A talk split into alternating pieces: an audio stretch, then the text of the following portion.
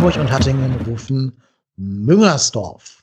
Hallo und herzlich willkommen zu einer weiteren Folge von Trotzdem hier, dem Podcast über den ersten FC Köln. Der erste FC Troll Köln trennt sich mit einem Punktgewinn, einem 2 zu 2 gegen den VfL Wolfsburg und hat damit aus den letzten zwei Spielen gegen Dortmund und eben Wolfsburg immerhin vier Punkte entführt, was wir vermutlich vorher alle so unterschrieben hätten. Ob das so ist oder ob wir vielleicht doch sogar zu viel gepunktet haben, zu wenig gepunktet haben, genau richtig gepunktet haben, das werden wir jetzt alles im weiteren Verlauf dieser Folge erörtern. Das tue ich nicht alleine, sondern an meiner Seite ist wie immer der David Beckham dieses Podcastes, der Marco aus dem Ruhrpott. Ja, hi, moin, ja. Ja. So David Beckham sieht gut aus, aber bringt nichts. Nein, das war natürlich nur ein Spaß. Das ist natürlich nur ein Spaß. Du bringst sehr viel, du bringst sehr viel und äh, siehst. Und wenn es du hassest, ne? genau. Wenn es nur die, die Emotionen sind. Ja. Die ungefilterten Fan-Emotionen. So sieht's aus. Genau. Wir haben uns aber auch wieder einen Gast eingeladen, so wie jede Woche. Ähm, wir versuchen immer ein bisschen durchzurotieren. Mal haben wir Fans oder Hörer von uns da oder Hörerinnen.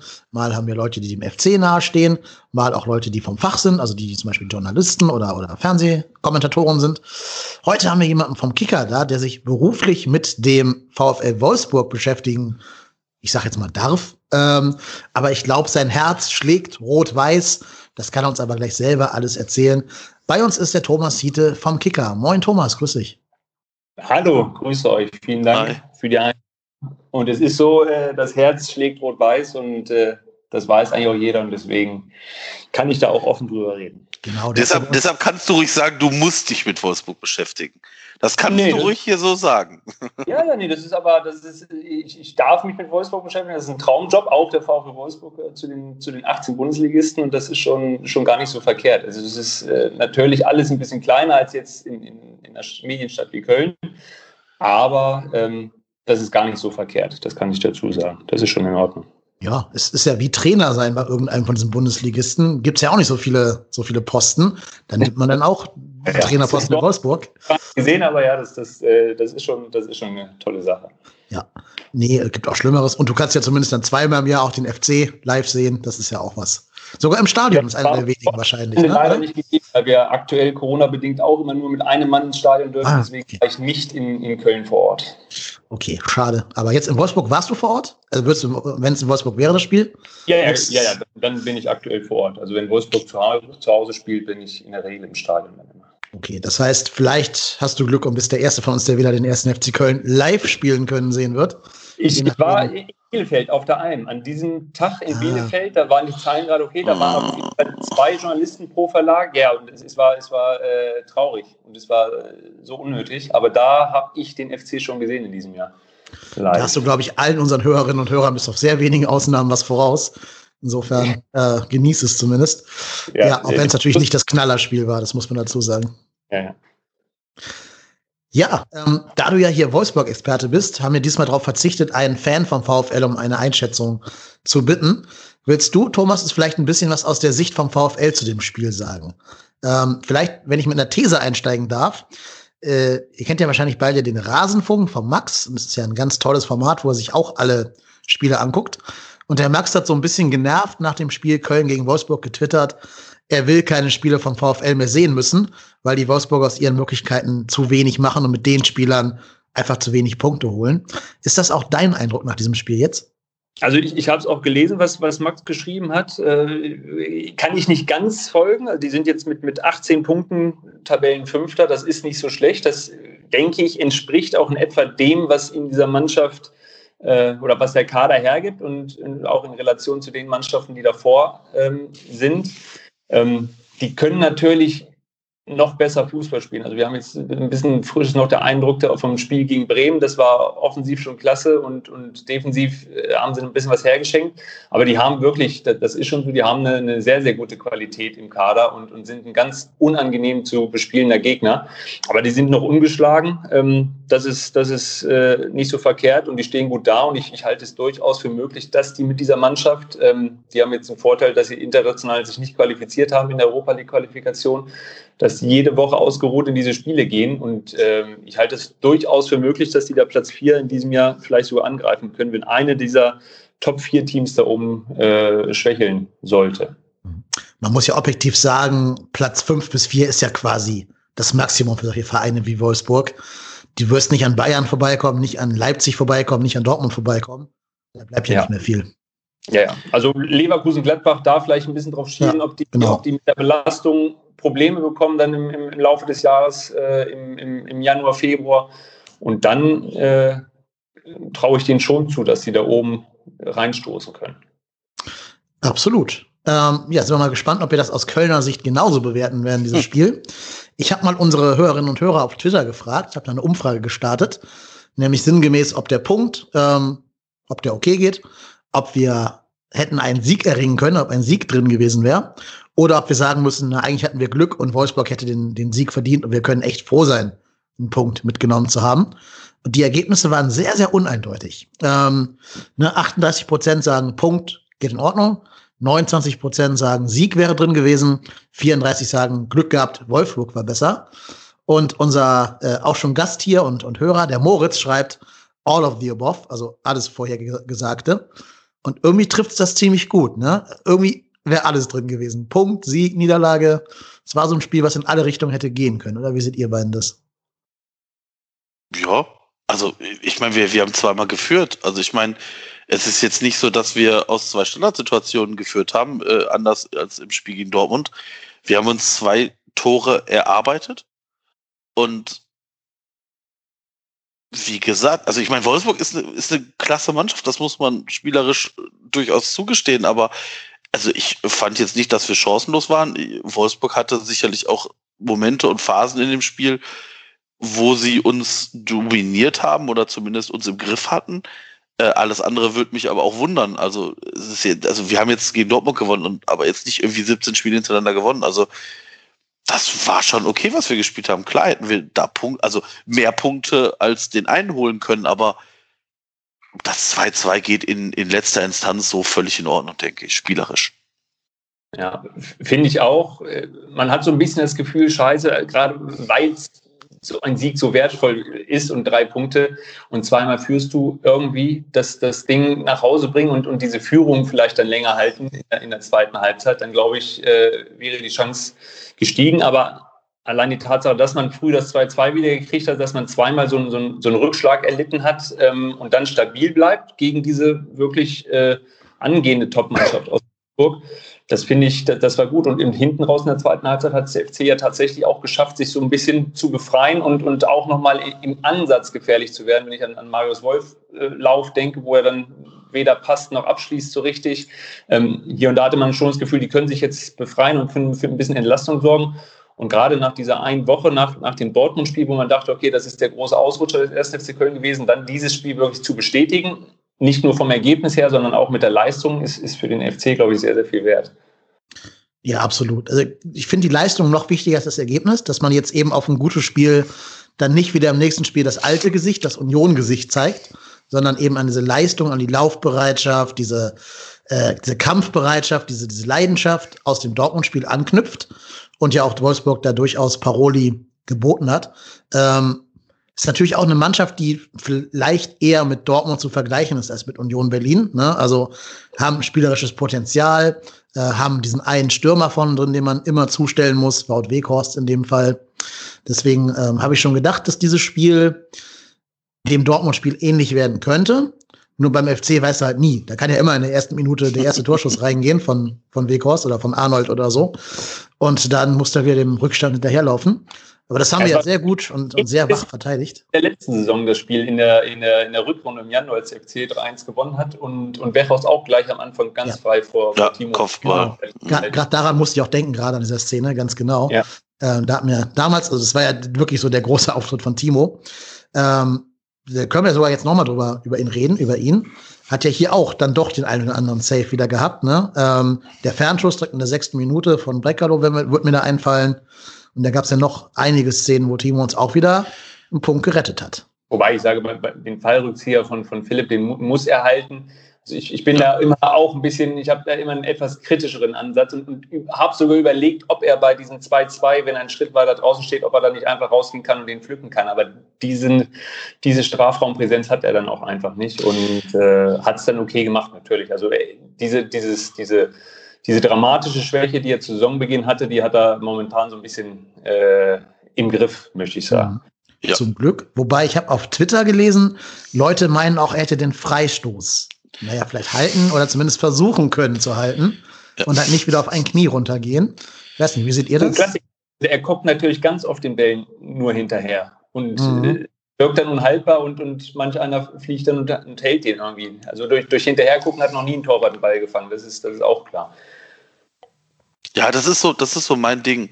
Also ich, ich, also wenn der, also wenn Horn springt und er kommt nicht mehr an den Ball und der Ball ist drin, dann denke ich mir, naja, er hat es zumindest versucht. Also das, aber er, ganz oft hast du die, der macht, der macht diesen, der macht so, so einen Step, dann macht er noch so einen kleinen Hüpfer, dann noch einen Hüpfer und dann fehlt er guckt, der, und dann, dann, siehst du einfach wieder so wegknickt mit der Hüfte und den Ball hinterher guckt. Und dann denke ich mir jedes Mal so, ja, dann spring doch wenigstens. Also dann versuche doch zumindest den Ball so zu halten. Wenn du nicht drankommst, ja, geschenkt, dann ist der halt drin. Also der ist auch, der ist auch nicht schlecht geschossen. Das, Maxi Arnold hat leider gute, also der hat nun mal einen guten Distanzschuss und der kann gute Freistöße schießen. Das ist jetzt nicht so, dass das jetzt zum ersten Mal passiert ist, dass der so ein Ding reinmacht. Aber wenn du es halt nicht versuchst, dann ist mir das halt zu wenig. Also ich denke dann immer so, ja, wäre der da vielleicht nicht drangekommen? Ja, und, und die Wahrscheinlichkeit, dass Arnold genau dahin schießt, war relativ hoch. Genau. Weil mhm. Linksfuß und der schlägt jetzt auch nicht direkt im Winkel ein, das muss man auch dazu sagen. Nee. Ich denke, auch wenn du da einfach ein bisschen zockst und ein bisschen spekulierst, einfach mal auf gut Glück, kannst du den wahrscheinlich sogar halten, tatsächlich. Ob da jeder Torwart spekulieren würde oder doch lieber sein Eck zumacht, weiß ich nicht. Aber andererseits, wenn du siehst, dass wir halt einen Freistoß 22 Meter vom Tor hergeben, ähm, ich habe das Unheil dann schon kommen sehen, als ich die Position gesehen habe und Arnolds Position mhm. zum Ball. Äh, es, also da geht die Fehlerkette ja schon los, dass Bornaul den einfach da nicht faulen darf, damit dieser Freistoß gar nicht erst entsteht. Ja. Ja, war, war unnötig. Also, wie gesagt, die, die, die Qualität hat Maxi Arnold leider dann auch, um die Dinger halt reinzumachen. Ähm, ich finde, Maxi Arnold ist ein Unsympath vor dem Herrn. das ist halt, das ist halt der Spieler, ernsthaft, wenn ich. Dem, dem, also muss, dem, dem, kann, dem, kann, und muss ich widersprechen. Der wirkt natürlich so auf dem Platz und da ist er der typische. Ich habe jetzt, hab jetzt gestern Abend beim Laufen den, den äh, Podcast äh, mit, mit Marc van Bommel gehört, ähm, der auf dem Platz natürlich auch das Arschloch vor dem Herrn war und, und äh, einen, einen sehr sympathischen Eindruck hat. Also Maximilian Arnold ist ein, ein ganz wunderbarer, höflicher, sympathischer Mensch ist auf dem Platz natürlich eine Drecksau, aber die braucht, und, und diese Drecksau würde ich mir beim FC tatsächlich hier und da auch mal äh, mehr wünschen, ähm, gerade in, in, diesem Bereich.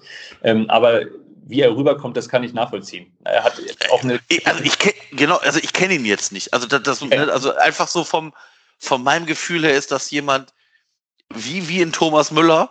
Die würde ich gern mal zusammen in der Bar treffen.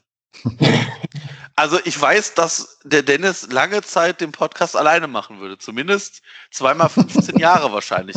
Also ich glaube, beide würden das nicht überleben. Das ja, sind, also Max ich behaupte immer noch gegen zwei Profifußballer siehst du gar kein Land. Da ah, ist eher das Problem. Das doch, hör mal, ich stehe da. Ich habe so, ich habe in der einen Hand habe ich so einen, so einen Barhocker und in der anderen so einen Maßkrug. Ja, lass uns mal keine, keine Gewaltfantasien hier. Ähm, ich würde jetzt mal eine komplett, komplett unpopular Opinion vertreten. Ich hätte ihn sogar gern bei uns in der Mannschaft, den Arnold. Hat ja, Thomas ja. gerade schon so ein bisschen angedeutet, ja, dass wir auch so, so einen Drecksack brauchen. Und er ist doch eigentlich Dirk Lottner reborn, oder? Maximilian Arnold, also ja, ja von der Spielweise her. Ja, aber also der hat sich, der hat sich wirklich auf, auf, sehr, sehr hohem Niveau in den letzten ein, zwei Jahren stabilisiert. Ja, ähm, dass er nicht zu uns geht, ist mir klar, aber ich, wenn ich ihm das wünschen darf, halt, ne? Ja, also der, der, würde, der würde vielen Mannschaften in Deutschland aktuell ganz gut zu Gesicht stehen. Sogar der, der äh, läuft natürlich als Wolfsburger immer so ein bisschen unterm Radar, äh, weil da nicht die, der ganz große Fokus drauf steht, aber der ist schon einer einer der Top-Mittelfeldspieler in Deutschland, auch was die Zahlen betrifft, also was Tore und Vorlagen betrifft. Der hat sehr, sehr gute Standards. Also das ist, äh, der ist schon gut. Der ist schon ja. gut. Eigentlich und, komisch, dass da irgendwelche Freiburger oder, oder Augsburger willkürlich zur Nationalmannschaft eingeladen werden, aber über den Arnold nie nachgedacht. Moderhut als als Ersatzspieler dann in Dortmund. Da, da ja. fragt man sich schon ein bisschen, warum bekommt der, der hat ja schon mal ein Länderspiel gemacht, also der war ja schon mal im, Fuß, im, im Fokus von Jogi Löw, auch wenn das nur so ein Testländerspiel war. Mhm. Aber ist 29 Europameisterschaftskapitän gewesen, dann, als sie den Titel geholt haben. Also der hat auch beim DFB durchaus auch schon was vorzuweisen. Ja, aber genug über VW-Spieler, lass mal über Ford-Spieler ja. reden. Ähm, Jan Thielmann, geiles Spiel, oder? Von dem Jungen? Ja. Also ähm, das, das Tor war glücklich, aber mir sind seine beiden äh, Ballannahmen in der zweiten Halbzeit in Erinnerung geblieben. Und äh, spätestens beim zweiten Mal hat man gemerkt, das ist, das, das ist kein Zufall mehr oder kein Glück mehr gewesen, dass ihm der Ball dermaßen auf dem Fuß liegt. Nee, das, das war auch läuferisch, wenn ich überlege, in der zweiten Halbzeit gab es eine Situation, als Beckerloh auf der linken Seite durch war und er hat äh, kurz vorm Strafraum da die Grätsche ausgepackt und geklärt. Also das war äh, bislang, glaube ich, wirklich sein, sein bestes Spiel. Ja, ja, absolut. Also da sieht man auch, was das Tor dann freisetzen kann an so äh, psychologischen Kräften. Ähm, äh, klar, der Abschluss war glücklich. Also ich glaube nicht mal, dass er in diese Ecke schießen wollte. Ich habe gerade mit Marco schon im Vorgespräch drüber gesprochen. Ich glaube, der wollte in die Kurze und hat einfach nur den Ball ein bisschen doof getroffen und dann Schwein, dass Lacroix den eben unhaltbar abfälscht. Aber du musst ja erstmal da stehen, erstmal den Abschluss nehmen, bevor das Glück überhaupt kommen kann. Das haben ja die äh, sieben, nee, neun Spiele davor ja auch nicht wirklich hingekriegt. Also da muss man auch Sally Oetschan äh, positiv hervorheben, der überhaupt die Situation erstmal kreiert mit seinem ja, Flankenlauf da und seiner cleveren Rücklage. Und dann muss sich Thielmann da eben auch einfach mal trauen, drauf zu schießen, was er dann gut tut. Ja, und dann würde ich jetzt sagen, ist das Glück da auch mit dem Tüchtigen in dem Fall. Insofern ähm, auf jeden Fall das Tor verdient unterm Strich als Mannschaftsleistung. Ja, allein die Tatsache, und das hätte ich nach Spielen gegen Union und, und Bielefeld und was wir dann in diesem Jahr schon alles hatten, ja fast nicht mehr für möglich gehalten, dass wir aus dem Spiel, also äh, aus dem Spiel heraus zur Grundlinie runterkommen und dann den Strafraum auf mehreren Positionen besetzt haben und, und der äh, Hereingeber, in dem Fall Ötschan oder auch später Retschbeseite, sich aussuchen kann, wo er den jetzt hinspielt. Ähm, das ist zumindest eine neue Qualität, die sie sich, wie auch immer, jetzt in den letzten zwei, drei, vier Wochen wahrscheinlich schon viel länger dann erarbeitet haben, aber jetzt zumindest so langsam zum Vorschein kommt. Ja, das ganz sehe ich genau. auch so. Und ich, ich muss ganz ehrlich sagen, ich, also als Thielmann den Ball annimmt, habe ich die ganze Zeit gedacht, wieso schießt der nicht direkt? Und dann habe ich gedacht, oh, jetzt ist der Ball weg, jetzt vertändelt der den. Und äh, ja, und dann kommt dieser Abschluss. Ja, wie gesagt, Abschluss war glücklich, aber ich finde, das war mit Abstand das beste Spiel von Jan Thielmann. Ähm, wirklich richtig gut.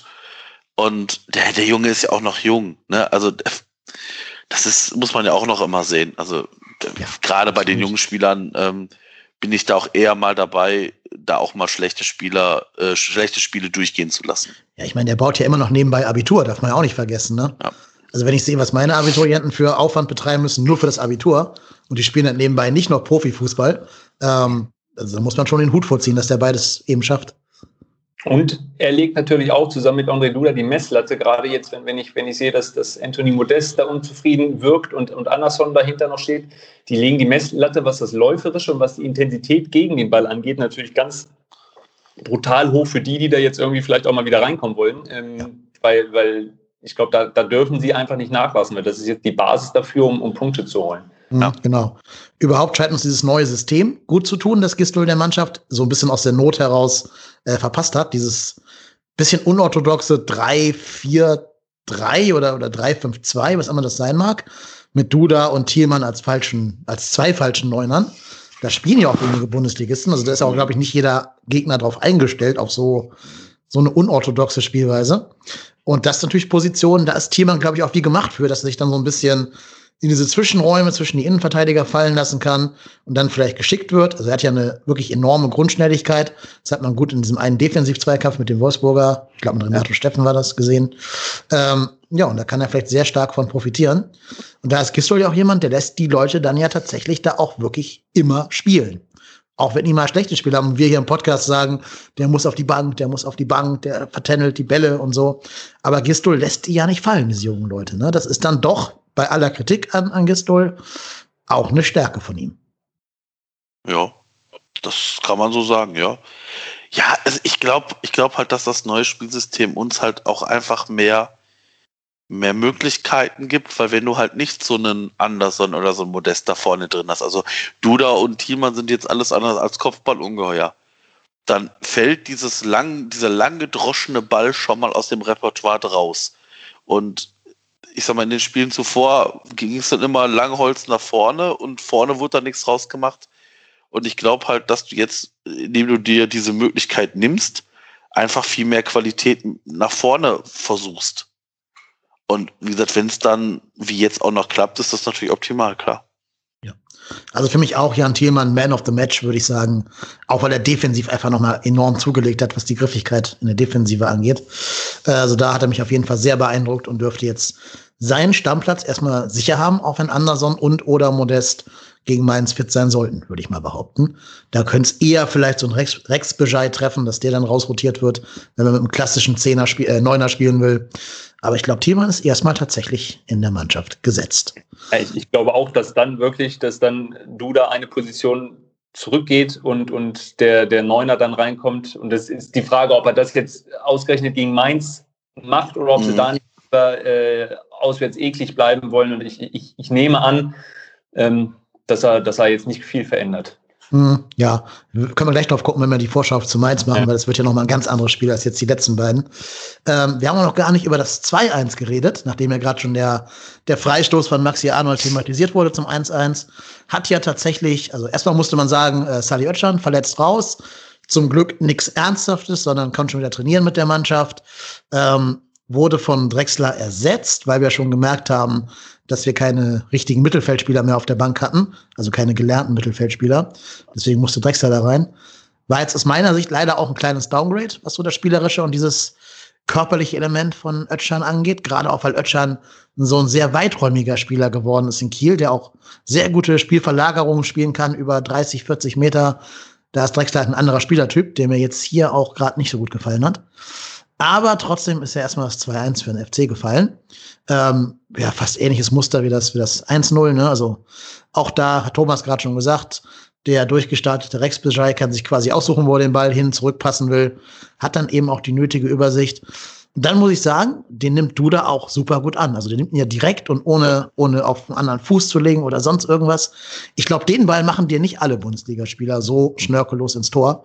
Der geht bei manchen irgendwie wahrscheinlich irgendwo äh, auf, die, auf die A3 und bei anderen, die hängen, bleiben im Rasen hängen oder so. Aber das macht Duda technisch schon richtig gut. Ja, das ist, das ist wirklich Top-Technik und das, das hat er ja jetzt nicht zum ersten Mal gemacht. Er hat es ja von, von der Art gegen Frankfurt schon genauso gemacht, dass er eigentlich nur den Fuß gegen diesen hereinfliegenden Ball hält und dann mit, mit einer Top-Technik den wirklich verwandelt. Also da, auch wenn ich, wenn ich Duda zuletzt sehe, wie er, wie er sich äh, in Zweikämpfen zunehmend behauptet, ähm, Anfangs war ich sehr skeptisch, dass er sich zu leicht den Schneid abkaufen lässt äh, auf seiner Position. Aktuell macht er es richtig gut und ist mit seinen Standards, da kommt fast jede wirklich gut. Und dann auch einer gewissen Torgefahr in der, im, im Strafraum, wenn er da an den Ball kommt, äh, ist der, also bin ich sehr, sehr einverstanden damit, was der bislang zeigt. Definitiv. Also den hat Gistol, glaube ich, auch ganz gut auf diese Linie gebracht, von wegen, alle müssen rennen, alle müssen ja. kämpfen, sonst gewinnen wir hier gar keine Blumentöpfe. Ähm, das macht er auch besser als zum Beispiel Modest, wenn er mal spielen darf. Also bei Modi habe ich immer das Gefühl, der rennt zwar schon an, aber mehr so Alibi-mäßig und nicht wirklich mit der Intention, den Ball dazu gewinnen, sondern nur weil er sich denkt, das wird halt von mir verlangt. Aber da ist, da ist Duda, finde ich, deutlich griffiger. Gut, ist natürlich auch jünger und hat noch mehr, mehr Körner im Sack als der ältere Modest. Aber naja, über Modest und Anderson können wir nachher noch mal in dem, in dem Main-Segment schauen.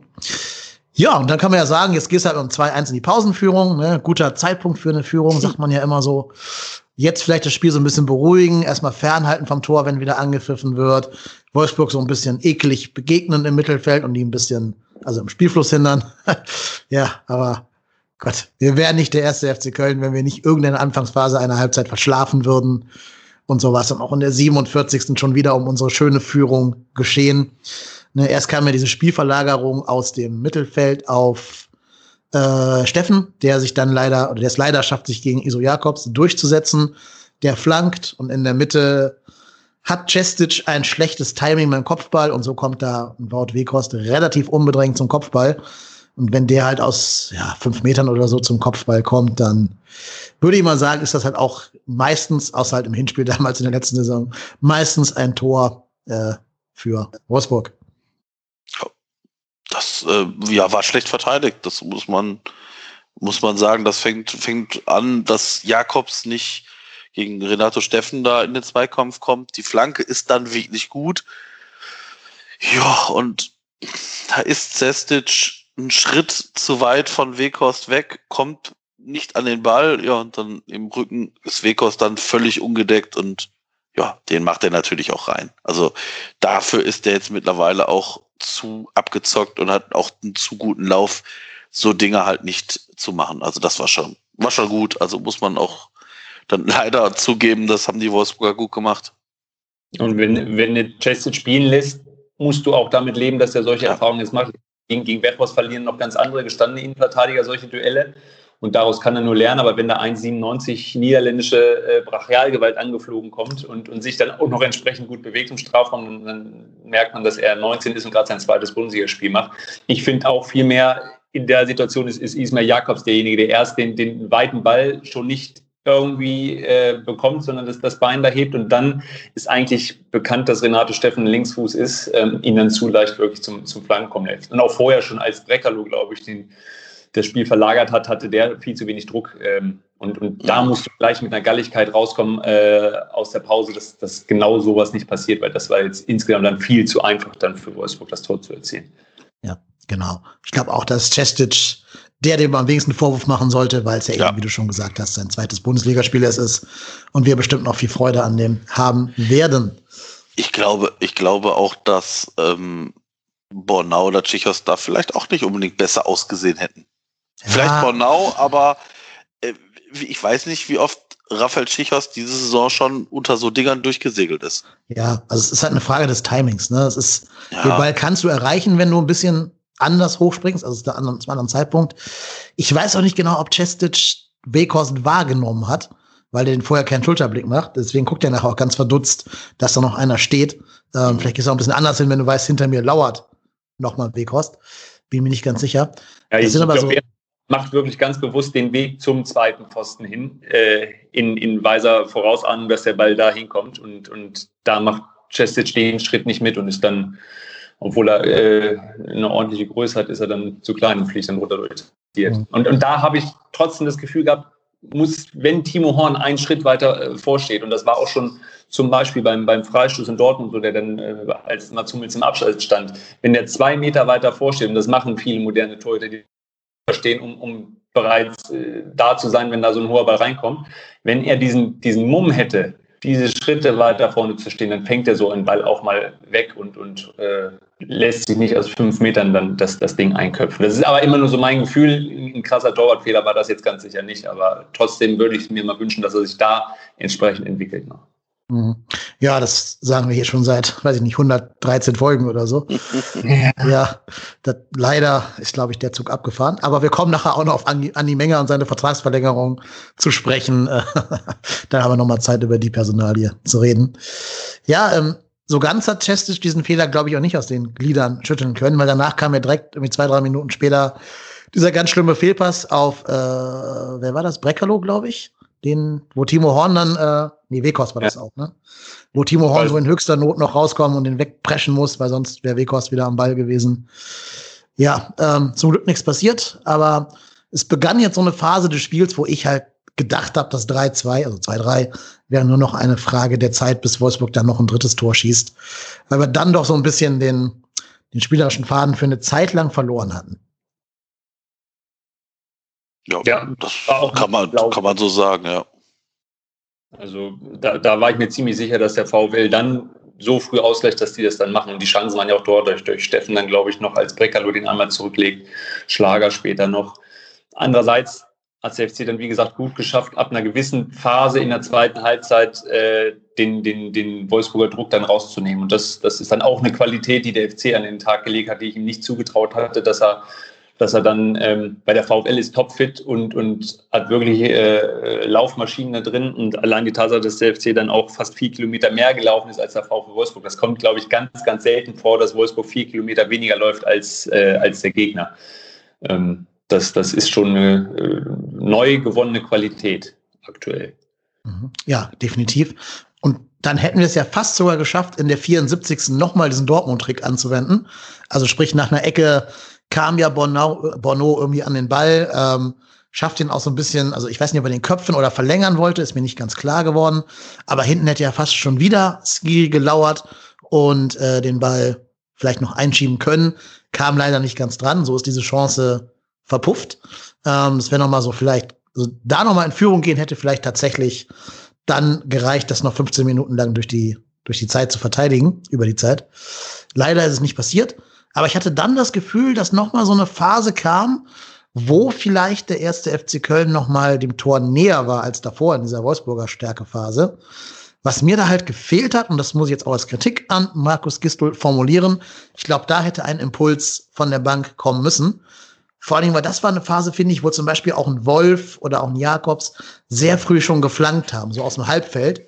Mhm. Und da stehen da vorne halt Thiemann und Duda und sagen, was soll ich denn jetzt machen mit dem Ball, wenn da ein Brooks und ein, und ein Lacroix stehen? Äh, wenn man da vielleicht einfach mal da noch mal einen Anderson reinschmeißt oder vielleicht irgendwie auch noch, wenn man auf diese, dieses weitere, dieses flache und schnelle Kurzpassspiel setzen will, Limnios reinbringen.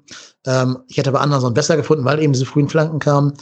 Hätte man vielleicht da noch mal ein Signal setzen können von wegen, hier geht noch was. Ich denke, er wollte eher auf die Sicherung des Punktes gehen, aber also generell, mir fehlte da ein Signal von der Bank, nochmal so ein Auf, auf Hallo-Wach-Signal.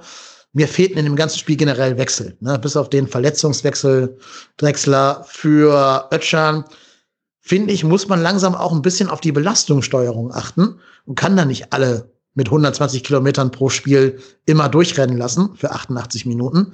Das wird sich rächen. Wir haben jetzt so viele Spiele noch bis Weihnachten. Wir haben jetzt in äh, sechs Tagen oder so, glaube ich, drei Spiele oder in acht Tagen drei Spiele mit Leverkusen, Wolfsburg und Red Bull Leipzig. Äh, ich glaube, da musst du als Trainer jetzt langsam auch mal sagen, wir haben Alternativen auf der Bank. Das sind nicht vollkommen Blinde, die da sitzen. Wir haben einen Limnios, wir haben einen Katterbach, wir haben einen Anderson. Da muss man vielleicht mal ein bisschen früher wechseln und vielleicht auch nicht einen Modest dann in der 93. Minute dahin stellen zum Wechseln. Also da hat mir vom Trainer ein bisschen zu wenig von der Bank aus äh, gekommen. Ja, ich glaube, glaub, das ist ein bisschen gerade der schmale Grad, äh, auf dem Markus Giesholder ist. Der hat das Gefühl, da findet sich gerade eine Mannschaft, die sehr, sehr stabil ist, wo, wo so langsam jeder weiß, was er macht. Und das will er irgendwie nicht ins, ins Wanken bringen, indem er da jemanden reinbringt. Das die, ich habe mir auch überlegt, ich, ich würde mir, weil ich ihn auch gar nicht so schlecht fand, bislang Limnius dann schon mal wünschen in, in irgendeiner Rolle. Nur da, da frage ich mich, also seine Position an sich gibt es jetzt aktuell nicht mehr in diesem, in diesem System. Ihn alleine auf dem Flügel für, für, auf der Wolf-Position dann zu haben, weiß ich nicht, ob er das kann. Ich finde, er hat in Stuttgart defensiv durchaus auch gut gearbeitet, als er da reinkam. Ähm, ihn auf eine der, der äh, offensiven Positionen dazu bringen, dann, dann, vielleicht schon eher. Kann man machen, aber ich habe das Gefühl, Gistor will jetzt wirklich gerade mal diese, diese Stabilität nicht ins, ins Wanken bringen, indem er dann früh wechselt und irgendwas äh, geht kaputt und sie verlieren. Deswegen glaube ich schon, wie du sagst, wollte er, wollte er das Risiko minimieren und wollte diesen Punkt dann irgendwie nach Hause bringen. Aber er muss natürlich auch anderen jetzt das Gefühl geben, ihr gehört dazu, weil die werden schon auch alle gebraucht werden, gerade bei dieser, bei dieser Belastungssache dann in dieser Saison. Mhm. Ja, absolut. Man muss jetzt auch sagen, jeder Aufschwung hat ja immer so ein paar, ich sag mal jetzt Anführungsstrichen Opfer oder jeder ein paar, paar Benachteiligte. Das sind ja im Moment gerade vor allen Dingen Katterbach, Limnios und eben Anderson. Wenn ihr, das ist auch wieder typisch FC. Ne? Wir haben irgendwie sieben Spieltage lang gar keinen Stürmer. Jetzt haben wir zwei gesunde und beide sitzen auf der Bank. Das ist auch wieder wie so eine typische FC-Situation. Aber wie fit sind die beiden? Also ich glaube, weder, weder Modest noch Anderson sind bei 100 Prozent und ja, aber jetzt gerade würden die auch mit 100% nicht spielen. Also nicht von Anfang an, weil dafür ist das, wie Thomas gerade sagte, jetzt zu eingespielt. Ja, genau. Ja, aber ich, ich, warum willst du, also ich meine, Anderson hat zumindest zwei Tore gemacht bisher, also Modest hat jetzt in den letzten, in den letzten beiden Jahren jetzt nicht gezeigt, dass er der Spieler ist, der uns da jetzt auf ein anderes Niveau hebt. Und, und deshalb, und deshalb kann ich das völlig verstehen, dass, dass Gistol sagt, pass auf, ich habe jetzt hier eine Mannschaft, das funktioniert, das System funktioniert. Warum soll ich das jetzt wieder auseinanderreißen? Weil ich, ganz ehrlich, ich weiß doch gar nicht, ich weiß doch jetzt schon, was ich sagen würde, wenn der das machen würde. Wieso ist der denn so blöd? Wieso nimmt, nimmt er das, äh, das bestehende System nimmt er wieder weg? Warum, das hat doch so gerade funktioniert. Das ist doch das, was wir dann wahrscheinlich sagen würden. Und, und das ärgert mich gerade wirklich tierisch, wenn ich sehe, wie Modest sich da fällt. Ich habe den schon äh, nach dem Dortmund-Spiel beobachtet, wo alle sich jubeln, in die Arme fallen und er mit verschränkten Armen im Hintergrund steht. Und jetzt diese Reinstopfen in die Kabine. Also wenn er wirklich, und, und das glaube ich wird ganz entscheidend sein, dieser, dieses, diese, dieser Team-Spirit, der da gerade entsteht und der entstehen muss. Normalerweise muss er auf den Platz gehen und Jan Thielmann äh, nach Abpfiff ja. nach dem Bundesliga-Tor gratulieren. aber er zeigt, äh, dass, er, dass er unzufrieden ist und, und läuft rein. Das, das, das stört mich da schon massiv, dann dieses Verhalten in dieser Situation. Und da bin ich dann auch voll bei Markus Giestul. Das, das darf man dann jetzt auch nicht belohnen auf irgendeine Art und Weise, nur damit, damit der, der innere Frieden gesichert ist und, und Toni Modest glücklich ist äh, und seine Spiele kriegt. Dafür machen es die anderen einfach zu gut. Und da muss er sich jetzt unterordnen und, und entsprechend auch innerhalb der Mannschaft agieren. Und ich weiß nicht, ob er das kann, dafür kenne ich ihn nicht. Ähm, aber das wäre jetzt angebracht, da äh, keine Unruhe zu stiften. Ja, total. Also gerade so als erfahrener Spieler den jungen Mann beim besten Spiel seiner bisherigen Karriere mal in den Arm nehmen. Das wäre ein Riesenzeichen gewesen von ihm, das, das so zu machen. Also auch, ja. auch wirklich zeigen, dass er, dass er die Rolle jetzt gerade annimmt und, und dass da einer ist, der es richtig gut macht und der dann letztendlich auch für ihn spielt. Und ähm, das wäre schon wertvoll gewesen, auch für sein, für sein Standing dann irgendwie. Aber ich, glaub, aber ich glaube, das, das haben wir ja von Modest jetzt schon öfters gesehen. Ich kann mich dran erinnern, ähm, das, das war schon ein bisschen her, äh, an dieses, ich weiß gar nicht, gegen wen wir da gespielt haben, mit Markus Anfang, Heimspiel. Äh, und dann äh, soll Modest irgendwann spät kommen und mit Modest winkt so ab beim, beim, beim Warmlaufen. Wo du denkst so, jo, äh, gut, das kann man machen, solltest du aber vielleicht nicht so häufig machen, weil ja, Modest hatte mal eine sehr erfolgreiche Zeit bei uns, die ist aber auch schon ein paar Jährchen jetzt her.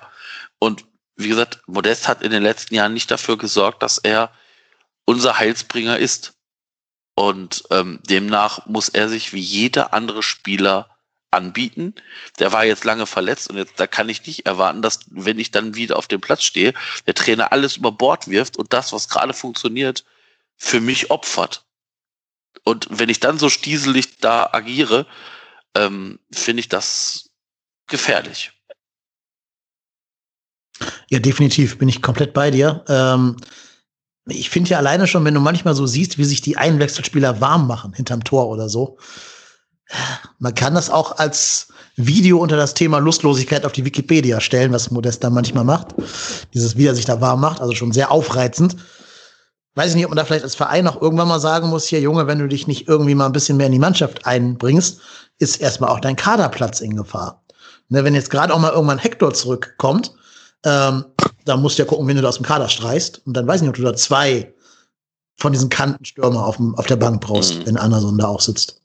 Und wen streichst du denn aus der Mannschaft? Also Harley Oetschan, wenn der fit ist, möchte ich nur ungern aussehen. Also ich, ich persönlich würde Rex Bejai erstmal wieder auf die Bank setzen. Ich bin nicht leider nicht der größte Rex Bejai-Fan. Den kennst ja. du, glaube ich, ein bisschen besser, weil der ja aus Wolfsburg kommt. Vielleicht kannst du sogar mehr zu ihm sagen, als ich jetzt so mit meiner beschränkten Erfahrung. Ja, ich würde ihn rausnehmen, Ötchan eins nach vorne tun und dafür Hector auf die Ötchan-Position. Er ist, er ist nicht der dynamischste, nicht der schnellste. Das, ist, das merkt man dann immer mal wieder. Ähm, super Teamplayer, guten linken Fuß dann auch, mit dem er wirklich auch gut zum Abschluss kommen kann. Also absolut normal hast du recht, äh, Retschbeschei wäre derjenige, aber den wir ja womöglich auch schon dann rausnehmen, wenn, wenn wir vorne eine neuen reinstellen. Also wäre ja schön, wenn, wenn er da tatsächlich mal äh, die Qual der Wahl hätte auf mehreren Positionen und mhm. wir von der, von der Bank aus dann äh, nachlegen könnten, hier und da noch. Also das äh, wäre ja auch mal eine neue Qualität. Ja, absolut. Kennen wir gar nicht, das ist richtig. Damit sind wir auch schon sehr elegant in das Mainz-Segment gekommen. Denn, wie ich gerade schon mal ein bisschen angedeutet habe, Mainz wird nochmal ein ganz anderes Spiel als ähm, jetzt die beiden Spiele gegen Dortmund und Wolfsburg. Wahrscheinlich, gut, es ist ein Auswärtsspiel, das heißt, wahrscheinlich kannst du damit durchkommen, wenn du Mainz erstmal den Ball gibst. Trotzdem, das ist halt, das ist halt Abstiegskampf, dieses Spiel. Ne? Das geht nicht darum, dass die andere Mannschaft spielen will und du die irgendwie neutralisieren musst. Das geht, glaube ich, ja, also auf jeden Fall eine andere Richtung, dieses Spiel. Deswegen wäre meine Frage an euch, wenn wir davon ausgehen, dass sich jetzt personell nichts verändert, also dass Hector und Zichos weiterhin nicht einsetzbar sein werden, äh, würdet ihr was ändern oder würdet ihr die Mannschaft genauso lassen wie jetzt gegen Dortmund und Wolfsburg? Ich würde alles so lassen. Wenn, wenn Özcan fit ist. Mhm. Mhm. Ja, ich, ich würde würd auch nicht viel ändern. Also ich muss, muss ganz ehrlich sagen, also ähm, steht und fällt damit, wie, wie fit ist Sali. Ähm, wieder, zumindest war er jetzt beim Auslaufen wieder dabei. Ähm, zeigt ja, dass er nicht so schwer verletzt ist. Ähm, ja, also wie gesagt, ich glaube, es gibt halt aktuell keinen Grund, das System massiv zu ändern. Und ähm, wie gesagt, keiner von uns weiß jetzt, wie fit wirklich ähm, Anderson oder Modest sind. Ähm, tendenziell glaube ich eher, dass wenn Anderson äh, da den Vorteil auf seiner Seite hätte und demnach würde ich auch mit der gleichen Truppe wieder agieren. Steht ja. und fällt damit, wie, wie fit ist Jonas Hector. Ja, ich, wenn Hector wirklich spielfit ist, also auch über, über 70 Minuten oder genau. so, spielt er immer, gehe ich, geh ich fest von aus. Egal auf welcher Position, die wird dann zur Not für ihn geschaffen. Ich glaube, da führt kein Weg an ihm vorbei. Ich weiß nicht, was Gistol tun würde, wenn Chichos wieder auf der Matte steht. Ob er dann Chestic rausnimmt oder? Ja, ich glaube, er, würde, er würde Horn rausnehmen und, und Chichos spielen lassen, dann auch positionsgetreu den, den Link. Ich dachte jetzt für eine Sekunde, du meinst Timo Horn. auch, meinst Janis, auch, ja, stimmt. Jan, Janis bekleidet. Und Chichos in die Kiste, ja, nee. Ja. nee ich glaube, er würde Janis, er würde Janis Horn das rausnehmen. Das stimmt. Ja, das geht natürlich auch, ja. Du meinst Chichos dann bis zu seiner Auswechslung in Dortmund das auch, äh, abgesehen von ein, zwei Dingern, aber die, die hat jeder mal drin, hat es, hat es da auch richtig gut gemacht. Also. Ja, das stimmt hat ja noch nicht wieder trainiert irgendwie oder, oder war auch beim Laufen jetzt nicht irgendwo dabei, was ich, was ich gelesen habe. Deswegen, wenn das wirklich ein Muskelfaserriss oder was auch immer da ist, dann, dann könnte es sehr eng werden. Hm. Ja, die A-Karte hat wieder ein bisschen Meret, der jetzt gerade wieder dran war in der Mannschaft, dann wieder verletzt war und sich jetzt von einem 19-Jährigen den Platz wieder hat streitig machen lassen. Ähm, mal schauen. Aber wie du gerade schon gesagt hast, ist ja immer gut, Optionen zu haben. Was glaubt ihr, erwartet uns für ein Spiel gegen die Mainzer? Wird's Krampf oder schaffen wir es doch mit der Leidenschaft und dem Kampfgeist, den wir jetzt gezeigt haben, da was mitzunehmen? Also ich, ich rechne eher mit, mit einem tiefstehenden FC, ähnlich, ähnlich vielleicht, wie sie es in Bremen gemacht haben, nicht ganz so destruktiv. Also jetzt haben sie ja durchaus auch die Möglichkeit, mal Nadelstiche zu setzen. Das werden sie versuchen. Also der Druck liegt ja, wenn man, wenn man die Tabelle anguckt, äh, eindeutig bei Mainz. Wenn die zu Hause gegen FC verlieren, sind sie fünf Punkte hinten dran. Ich glaube, Bielefeld spielt gegen Freiburg noch, da, da holen die Punkte. dass das äh, Mainz sollte dieses Heimspiel gewinnen. Deswegen hat der FC, glaube ich, die ganz gute Position, ein bisschen äh, aus dieser gewonnenen Kompaktheit mit, mit, dem neuen System ein bisschen tiefer zu stehen und, und, dann versuchen, dann wirklich über Thielmann und Duda und so diese Nadelstiche zu setzen. Deswegen glaube ich, allzu spektakulär wird es nicht. Wichtig ist dann, dass, dass er hinten stabil sind. Und dann haben wir wieder, wie wir es Haaland hatten, wie wir es mit Werfhaus hatten, jetzt kommt Mateta. Das, das mhm. wird eine ähnliche Kante, die es zu verteidigen gilt. Ja, ich muss ganz ehrlich sagen, Mainz ist so eine Truppe, da weißt du nie, was, was dich erwartet. Da spielen die die Freiburger aber mal geschmeidig auseinander und dann die die gegen Bielefeld und denkst dir, jo, alles klar, da wird Mainz aber mal sowas von gewinnen. Und dann werden die von so einer, sorry, aber Kacktruppe wie Bielefeld auseinandergenommen. Ja, und da denkst du dir so, mhm. So wie ja, alles wir, klar. Wir gewinnen gegen Dortmund und verlieren auch gegen Bielefeld, ne? Ja, gut, ja, gut, aber das ist ja schon ein paar Tage her. Ja, aber ja, ne, ich meine, das sind jetzt, bei denen war es genau eine Woche dazwischen und nicht bei uns, wie viele Wochen? Ja, viele. Zweiter Spieltag ne, also zu äh, Zweiter neunter. zu, zu neunter, genau.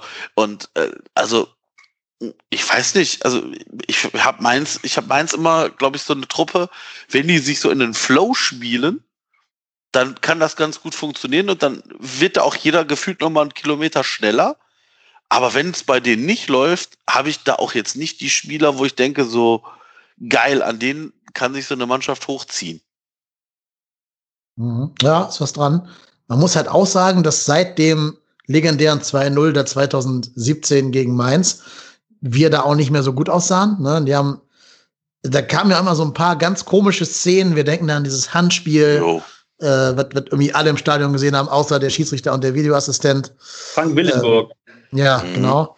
Ich hoffe mal, dass der jetzt nicht am Wochenende wieder pfeift bei uns. Ähm, Gab also, aber auch einen Wahnsinnselfmeter von, oh Gott, wer war das? Cocker Rausch hat, also Brüch hat gepfiffen, Cocker Rausch hat vermeintlich gefault gegen, gegen De Blasis. De Blasis. Also ja, ja, genau. Auch, da, muss man, da, da, muss man das Spiel gar nicht sehen, da hat man, hat man gesehen, dass das eine Schwalbe ist. Ähm, und selbst bei, bei Video draufsicht haben sie es bei dem Elfmeter gelassen. Da gab es ein paar unglückliche Situationen gegen den FC. Denn alleine letztes genau. Spiel, als sie einzeln in Führung gegangen sind, nach einem wunderbaren nach einem Spiel, so wie man ihn selten gesehen hat in den vergangenen Jahren, ähm, dass sie dieses Spiel verloren haben, das hat im letzten Jahr auch sehr, sehr wehgetan, wie ich finde. Ja, absolut. Die haben ja auch nicht wenig Trainer bei uns jetzt den, Job gekostet. Ähm, Gisdol sitzt da ein bisschen sicherer im Sattel, als das zuvor Bayer Lotzer war, der quasi den, den vorletzten Sargnagel dann gegen Mainz bekommen hat, bevor dann das Hoffenheim-Spiel kam.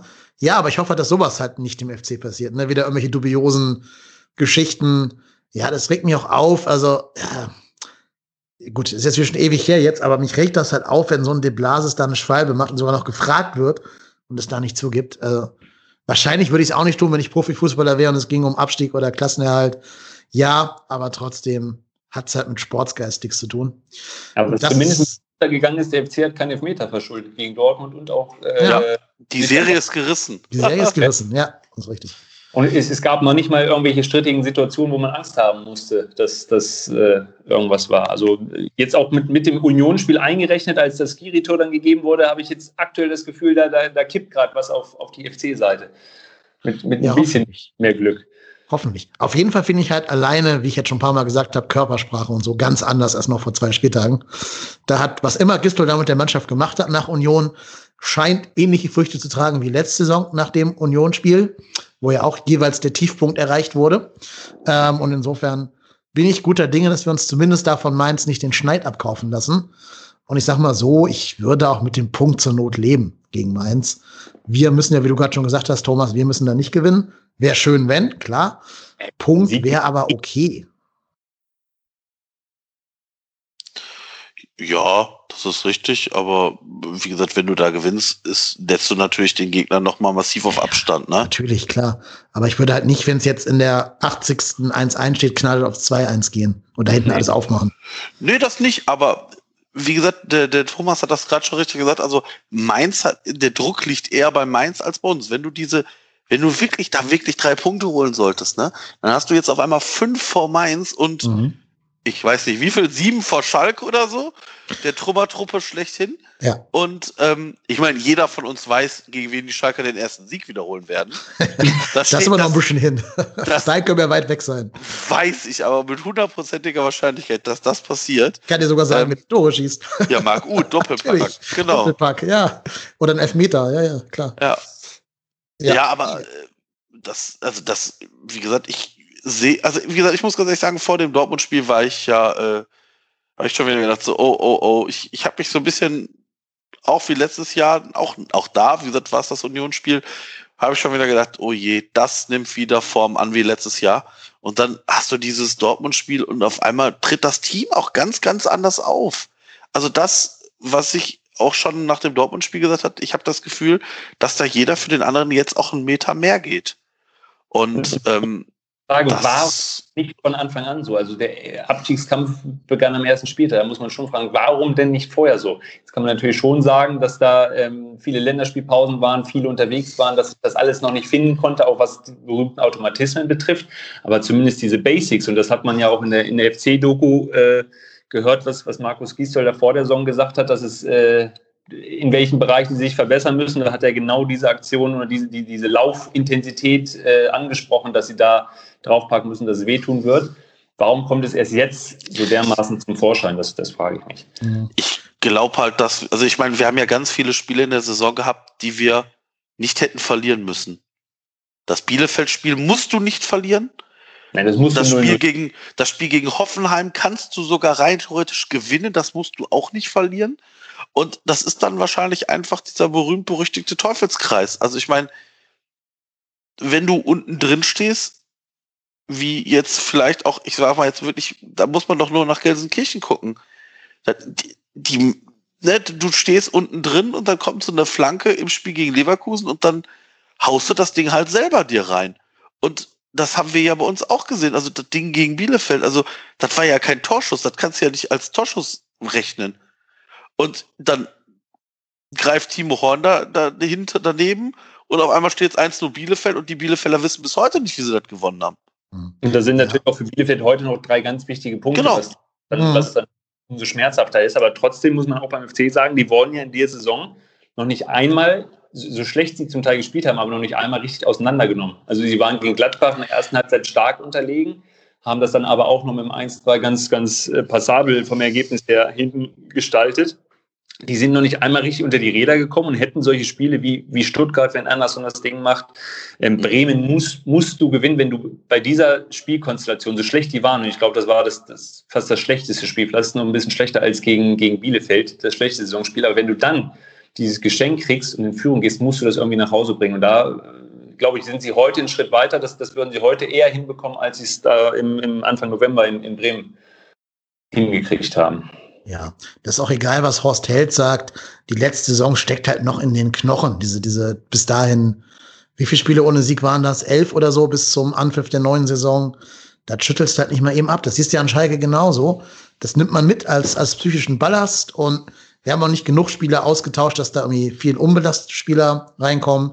Dazu kam ja auch so ein Duda, hat jetzt ja auch nicht das ganz große Selbstvertrauen gehabt, wenn der jetzt von Hertha von der Ersatzbank kommt. Ander, sondern ziemlich schnell verletzt und ziemlich schnell angeschlagen nach diesem Trainingszweikampf mit Ötschan. Ähm, ne, da war Wolf noch so der Einzige, der von den Neuen auf Anhieb direkt performt hat und auch ein bisschen Mentalität reingebracht hat. Ähm, die anderen muss sich erst an die Bundesliga gewöhnen, Limnios und Tolo und so. Klar, braucht Zeit, aber unser Glück ist ja, dass von den ganzen anderen Graupen da noch keiner weggezogen ist. Die sind ja alle entweder gar hinter uns oder zumindest auch nach oben hin noch in Schlagdistanz. Und man muss halt auch sagen, der jetzt kommende Spieltag, der elfte Spieltag, wo wir gegen Mainz ja spielen, der wird da unten einiges neu sortieren, glaube ich. Wenn man sich mal die anderen Spiele anschaut. Freiburg und Bielefeld spielen gegeneinander in Freiburg. Ähm, Union muss bei den Bayern ran, wenn man Union mal mit noch in diesen Kader der Abstiegskandidaten reinzählt, jetzt gerade nach der Kruse-Verletzung. Äh, Bremen in Leipzig, gut, wir halt gegen Mainz, ne, klar, Hertha in Gladbach und Schalke halt in Augsburg. Da kannst du, wenn du Glück hast, wenn du jetzt gegen Mainz gewinnen solltest, kannst du richtig viel Dusel haben und als ganz großer Gewinner aus diesem Spieltag rausgehen, weil Union vielleicht nicht zwingend in Bayern gewinnt und Bremen nicht zwingend in Leipzig gewinnt ähm, und Hertha nicht zwingend gegen Gladbach gewinnt, beispielsweise.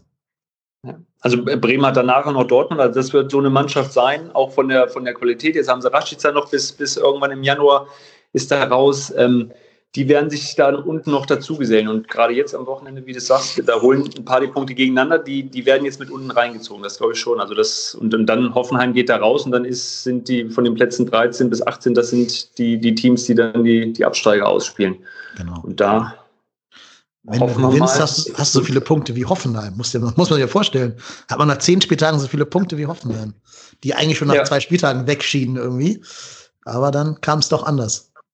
Ja, ja, also ich, ich glaube, es ist, die werden keine 40 Punkte benötigen, auf jeden Fall, um die, die Liga zu halten. Also da könnten fast 30 Punkte plus 1, 2, 3 könnten dies erreichen, so wie es ja. aktuell darstellt. Wenn man jetzt ja. hochrechnet, der 16. hat gerade nach 10 Spielen 7 Punkte. Es werden nach 34 äh, 24 Punkte. Das ist ja. sehr, sehr wenig. Wenn du mit 25 Punkten die Klasse hältst, ich glaube, das nennt man dann einen HSV bauen, oder? Ja, aber ich meine, im Endeffekt interessiert es ja nachher keinen, wie viel nicht, drin bleibt. am wenigsten. Also ich wüsste nicht, mit wie viel, wie viel, ich weiß, ich weiß jetzt noch nicht mal, wie viel wir letztes Jahr hatten. 33 ich, oder sowas, ne? Keine Ahnung. Ich weiß Frankfurt war der 33. Punkt. Das, das, kann, das kommt hin, ja. Ja, aber also ich, der Thomas hat es gerade gesagt, ja, wir sind die Saison noch nicht einmal abgeschossen worden. Ja. Und ich glaube, vielleicht liegt da aber auch so ein bisschen das Problem unserer unser, unserer bisherigen Auftritte. Weil ich, ich, auch ich ganz oft dann hier gesagt habe, na ja, so schlecht war es doch eigentlich gar nicht. Und irgendwie hatte ich dann auch immer das Gefühl, dass wir uns selber in die Tasche lügen. Also, du hast gegen Bielefeld nicht schlecht gespielt. Ja, du hast aber auch nicht gut gespielt. Und dadurch, dass du dann immer halt irgendwie mit einem Torunterschied nur verloren hast, gefühlt, oder auch, ich sag mal, auch das Spiel gegen die Bayern. Ja, das hast du nicht schlecht gespielt, aber du hast halt keine Punkte geholt. Aber, aber da haben sie sich wirklich in die Tasche gelogen. Weil Bayern hat in diesem Spiel, die haben, die haben Standfußball gespielt und wenn die gemusst hätten, hätten sie die komplett auseinandergedreht. Da war der, der, der FC, die haben den FC gut aussehen lassen. Das war ein, das war ein Freundschaftssieg der Bayern, was auch immer. Und da glaube ich, wenn sie das intern tatsächlich so bewertet haben, dass sie es richtig gut gemacht hätten und eigentlich fast sogar einen Punkt verdient hätten, dann, dann haben sie sich zumindest bei diesem Spiel in die Tasche gelogen. Weil das, finde ich, war, war nicht der Fall. Ja, ich weiß nicht. Ähm, wenn ihr den Elfmeter vielleicht nicht ganz so doof hergibst, da in der zwölften Minute. Am Ende hat Thomas Müller halt gejubelt, als es Einwurf für die Bayern gab in der 93. Ja. Ne? Das zeigt ja schon auch, dass er vielleicht selber auch nicht so ganz überzeugt war, dass das hier gut geht. Ähm, weiß ich nicht. Ist aber auch egal, weil es halt Ja, ich meine jetzt, also das Bayern-Spiel ist jetzt vielleicht nicht exemplarisch, aber du hast ja diese, diese ganzen Spiele, die halt nicht richtig schlecht waren, aber halt auch nicht richtig gut. Und das war dann immer so ein, so ein bisschen, so nicht, so ein bisschen schwanger halt einfach, ne? Also das war nicht alles ganz schlecht, aber das war auch nicht gut. Und dann sagst du, ja, das war aber auch nicht, das war aber auch nicht schlecht und da werden wir schon irgendwie rauskommen. Und auf einmal schwuppdischwupp stehst du da unten mit drin und wunderst dich, wie du da hingekommen bist. Und wie gesagt, ich könnte mir vorstellen, dass da vielleicht auch intern doch mal Tacheles geredet worden ist. Oder hoffe ich mir zumindest. Spiel hatte ich das Gefühl, da habe ich vielleicht auch vieles verdrängt, aber da habe ich gesagt, so schlecht habe ich den FC seit Ewigkeiten nicht gesehen, wie die da gespielt haben. Weil da hatten die, hatten die auch null Idee, irgendwie nach vorne vors Tor ja. zu kommen. Ja, und definitiv. da hat eigentlich fast schon abgehakt und, und war dabei bei Raphael Tschichos, der gesagt hat, äh, auf diese Art und Weise werden sie wahrscheinlich gar kein Spiel gewinnen. Und gut, dann kam Dortmund. Ja, es sind wirklich die Parallelen zur letzten Saison, ne? Mit Union der Negativpunkt, dann kommt der große Favorit, den du irgendwie relativ, relativ gut bespielst und auch gewinnst dann. Ähm, also vielleicht haben wir Glück und jetzt kommt wieder so ein, so ein Flow-Erlebnis. Ja, Kurzer Nachtrag. Kurz, wenn, wir, wenn wir gerade 24 Punkte ausgerechnet haben und du schaffst es jetzt nochmal äh, drei, vier, fünf Spiele hintereinander wirklich in die Punkte zu kommen, auch mit, mit Siegen da drin, dann ist, äh, bist ja fast schon durch an, ja. an der Lage. Absolut. Absolut. Ich habe gerade mal nachgeschaut. Letzte Saison haben wir 36 Punkte gehabt, aber Bremen haben 31 gereicht, um die Relegation zu erreichen und da dann den Klassenerhalt dicht zu machen. Also 36 ist mehr als ich dachte, ehrlich gesagt, tatsächlich. Aber gut, diese Saison glaube ich nicht, dass man 36 brauchen wird. Da sind die 31 von Bremen, glaube ich, realistischer. Ich glaube, da unten dran, also. 31 Punkte. Brauchen wir ja Siege, Siege, Siege. Ja, ja, klar. Es müsste wieder so eine Serie geben, wie halt in der letzten Saison. Nur ich glaube auch nicht, dass Bielefeld jetzt die ganz große Serie hinlegen wird. Ja, und nee. bei Mainz weiß man es nicht. Schalke ist für mich schon so eine Mannschaft, lass die mal gewinnen und guck, was dann passiert. Die haben ja gute Spieler, so ist das ja nicht. Die haben ja schon gute Kicker. Ich ja, aber, aber gute, aber ich glaube halt, bei Schalke ist halt, also Schalke ist so eine Truppe, ja, wenn die mal ins Laufen kommt, aber ich glaube, da spricht halt so vieles dagegen. Ich glaube, die haben halt die gute, gute Einzelspieler, aber ich glaube, die sind noch weiter davon entfernt, eine Mannschaft zu sein als der erste FC Köln. Ja, die haben halt auch viele so, so viele Modests in der Mannschaft quasi, ne, die alle ja, so genau. bisschen schlechte Stimmung verbreiten. Also wenn ich sehe, dass so ein, wer ist der Bentaleb bei jedem Trainer einmal suspendiert worden ist, wird dann wohl nicht am Trainer liegen. Wir haben auch die Tatsache, dass sie jetzt Harit eventuell wieder begnadigen mhm. wollen. Der wieder derjenige sein, der diese Mannschaft vor dem, vor dem äh, Abstieg bewahrt. Da fehlt mir auch so ein bisschen der Glaube. Und ich, ich habe das Gefühl, die werden noch diese eine Patrone haben, nochmal irgendeinen Trainerwechsel dann irgendwann vornehmen und der muss dann sitzen. Und ähm, wenn, das nicht, wenn das nicht zündet, dann, dann könnte es Schalke echt erwischen. Ja, krasse zweite Liga mit dem HSV und Schalke. Mhm. Ja, stärkste zweite Liga aller Zeiten. Ja, wahrscheinlich. da will ich dann aber auch nicht drin sein. In dieser nee, ich wollte gerade sagen, da möchte ich aber auch nicht dabei sein. Nee, dann lieber der Ersten bleiben und sich dagegen Bielef äh, Bochum und, und Bielefeld und Fürth da durchsetzen, genau. Ja, Mensch. Ich habe noch zwei Themen, die jetzt nichts mit den direkten Spielen zu tun haben. Und zwar kam heute vom Qualitätsmedium der Bild-Zeitung die Meldung, wir wollen wohl den Vertrag mit Andy Menger, unserem äh, beliebten Torwarttrainer, äh, äh, verlängern da, Marco, würde ich dich als Fan einfach mal zu Wort kommen lassen. Du kannst ja hier frei vor der Leber sprechen. Ja, gute Idee oder FC-Idee? Das ist eine typische FC-Idee. Ähm,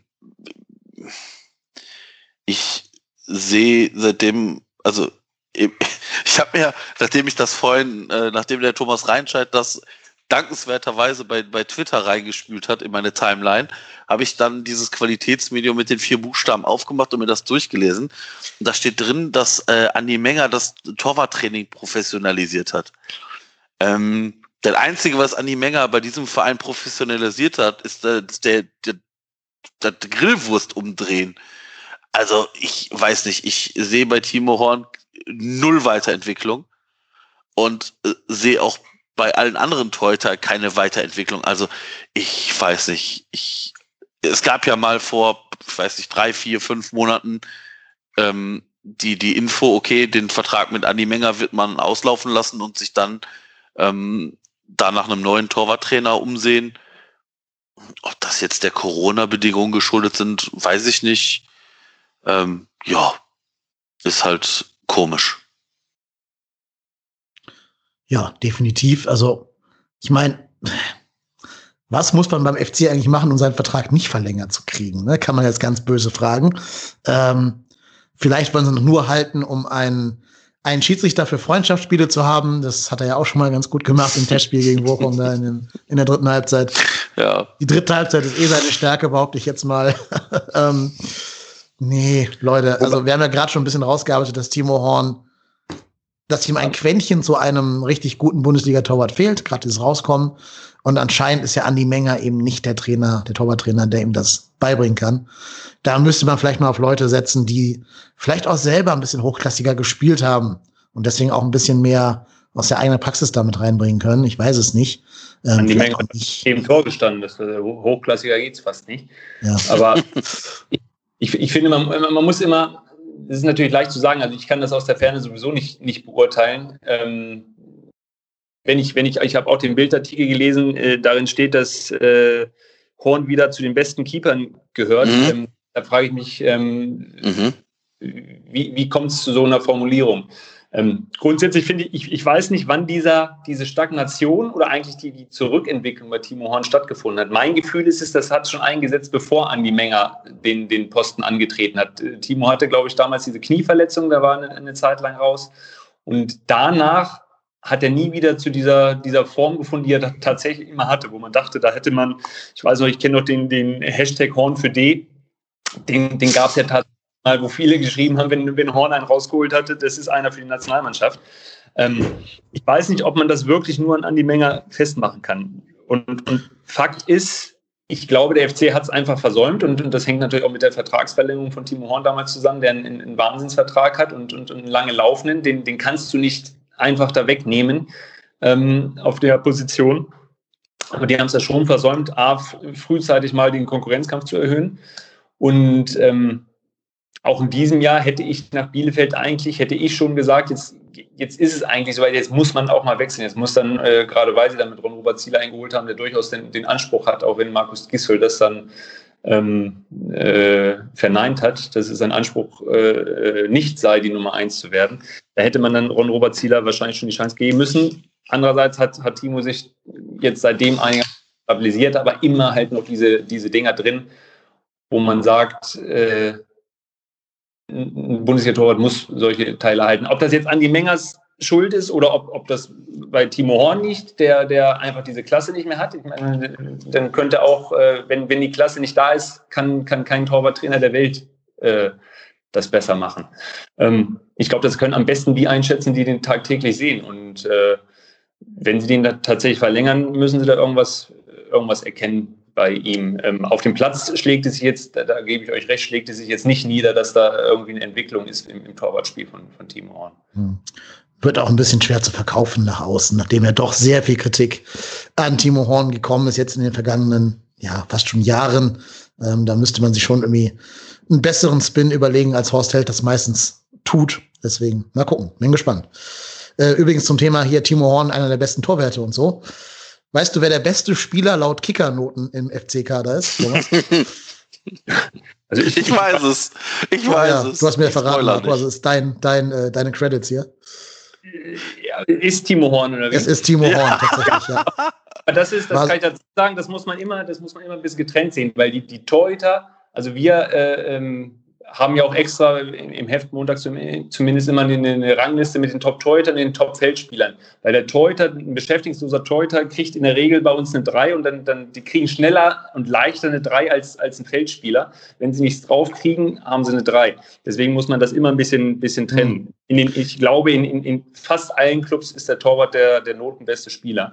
Da ist die Aussagekraft eher gering. Die, die Frage ist, wer dahinter kommt. Das wäre Thielmann. Thielmann und dann Bornau.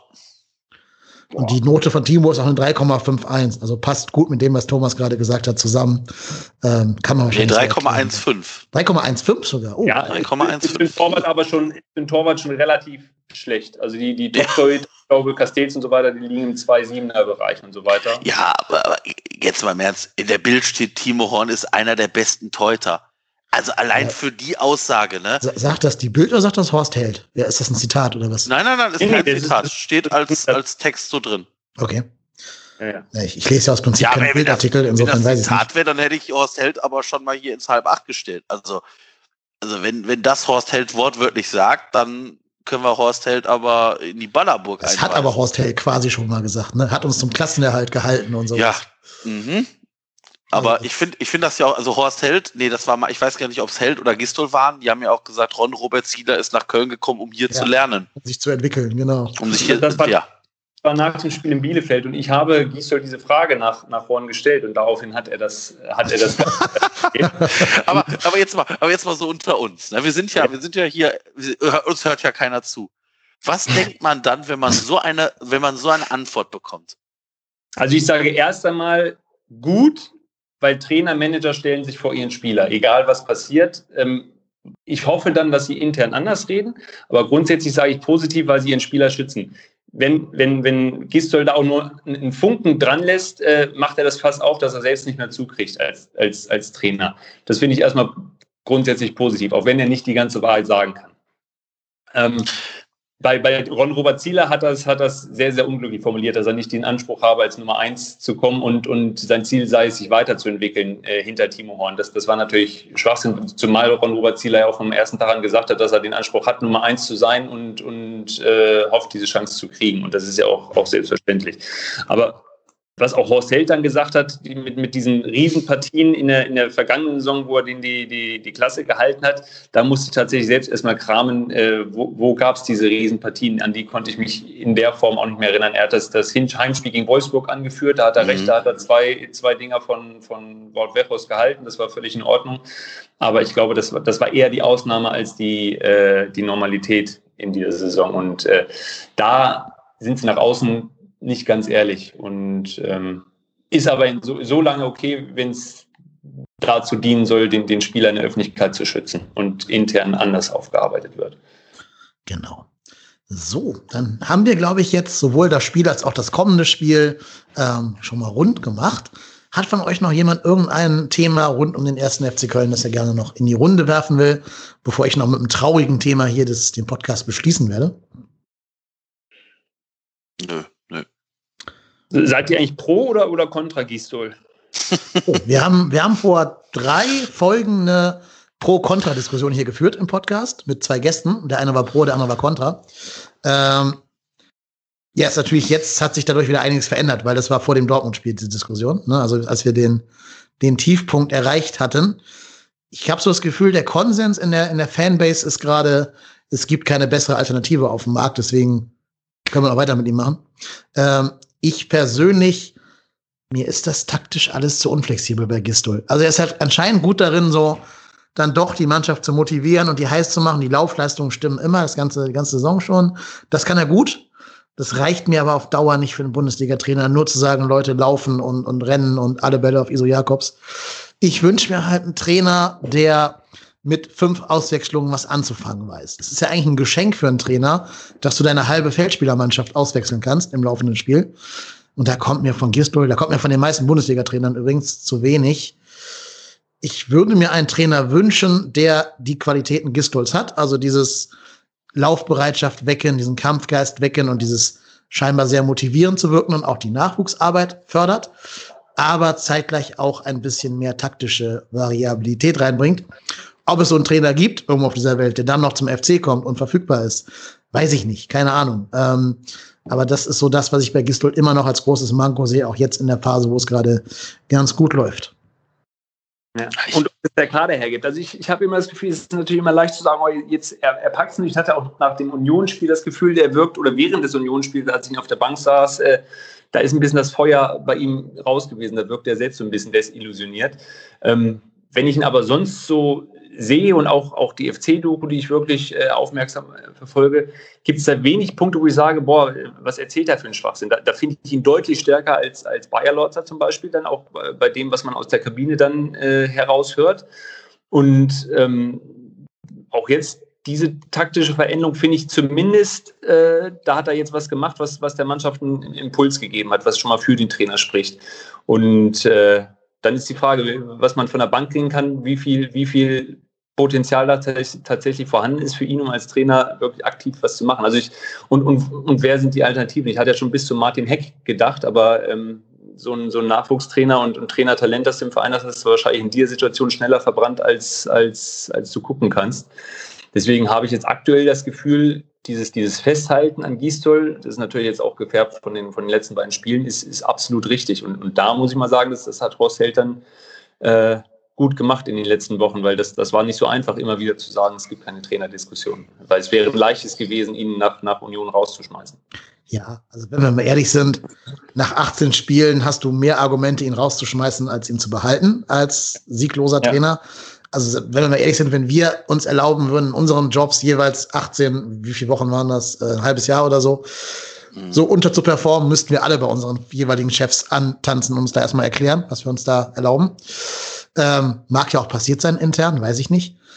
Die Sache ist, die, die mich da so ein bisschen stört, aber was heißt stört nicht, aber die mich verwundert, ist, ähm, wie sehr sich Horst Held da den Gistol verschreibt. Ne, dass er dann irgendwie, war es im Doppelpass oder wo, wo er gesagt hat, es ist alternativlos. Der Verein äh, lebt damit, äh, lebt davon, dass Gistol hier Trainer bleibt, das können wir den Laden gleich dicht machen, sinngemäß. Mhm. Das ist dann vielleicht ein bisschen zu viel Pathos für die ganze Geschichte. Klar, super. Der hat uns glaube ich, als Verein weit vorangebracht, Gistol, weil er diese jungen Leute eingebaut hat und hat spielen lassen, weil er ja. aus Jakobs einen gestandenen Bundesligaspieler gemacht hat, weil er Thielmann zu seinem ersten Tor verholfen hat, weil Cestic debütiert hat, Katterbach hat viel Spielzeit bekommen, auch wenn er gerade ein bisschen hinten dran ist. Muss ich ihm echt hoch anrechnen. Das, das ist Kapital, was da geschaffen wurde, jetzt entweder als Spieler oder sogar als Geld, wenn du die Leute mal verkaufen willst, irgendwann. Aber so zu tun, als wenn er, ne, wie Timo Horn, gibt keine Alternative quasi. Ähm, das ist mir dann ein bisschen too much und auch fernab der Realität. Es gibt Alternativen auf dem Markt. Man müsste halt einfach mal vielleicht kreativ werden und nicht die, die Telefonbuchliste von A bis Z da durch telefonieren, sondern auch mal gucken, was links und rechts am Wegrand passiert. Ich weiß ja, dass Reik zum Beispiel mit Uwe Koschinat sehr gut leben könnte als Trainer. Weiß ich jetzt nicht. Der hat halt auch noch nie Bundesliga trainiert. Also keine Ahnung, weiß ich nicht. Es reicht ja, der halt ist halt nicht immer. Pausen geflogen. Das muss natürlich auch erstmal. Ja. Ist, jetzt auch nicht der Übertrainer, der wurde gerade. Nee, genau. Zwar nur nach fünf Spielen, nicht nach 18 Spielen ohne Sieg, aber ja, sehe ich halt genauso. Und es reicht halt nicht immer, jemand zu fordern, nur weil er Kölner ist. Das ist dann auch ein bisschen wenig. Ähm, spannend wird es für mich, wenn jetzt in zwei, drei Wochen Daniel Thune auf den Markt kommen wird.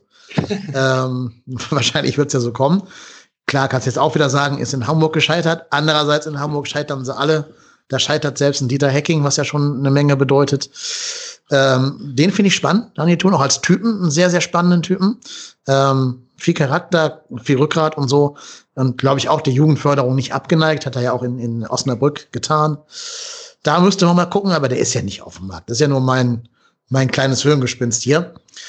Boris Schommers, ne, ist auch ein spannender Trainer, hat es auch noch nicht ganz so gezeigt, dass er das kann bei seinen diversen Stationen. Aber auch der ist halt in Lautern gescheitert. Das schaffen auch andere. Ähm, Weiß ich nicht. Also es gäbe Alternativen. Das ist Fakt, aber jetzt gerade ist Gistol halt so sicher am Sattel wie seit 18 Spielen nicht mehr. Insofern ist es auch ein bisschen eine Papierdiskussion.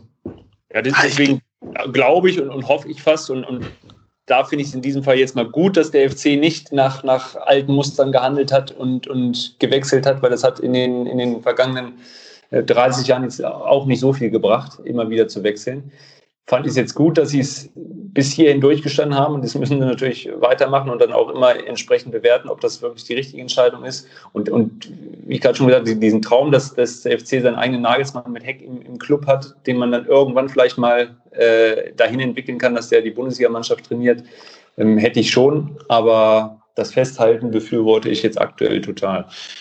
Ja, ich glaube halt einfach, dass das äh, ich bin da, ich bin da so an deiner Seite, Thomas, weil ich, ich sehe einfach keinen, der, der ein Ersatz sein könnte, weil wir haben einen Sportdirektor Horst Held, der jetzt für mich auch nicht derjenige ist, der irgendwo in, weiß ich nicht, in Belgien gucken wird, Mensch, welcher Trainer ist denn da jetzt gerade so der neue? Heißt, der, der, der, der belgische Julian Nagelsmann bei einem mittelgroßen belgischen Verein. Das heißt, Horst Held wird sein Telefonbuch durchgehen, und dann stehen da irgendwie so Breitenreiters, Korkuts oder wen auch immer. Und ganz ehrlich, die will ich alle hier nicht sehen.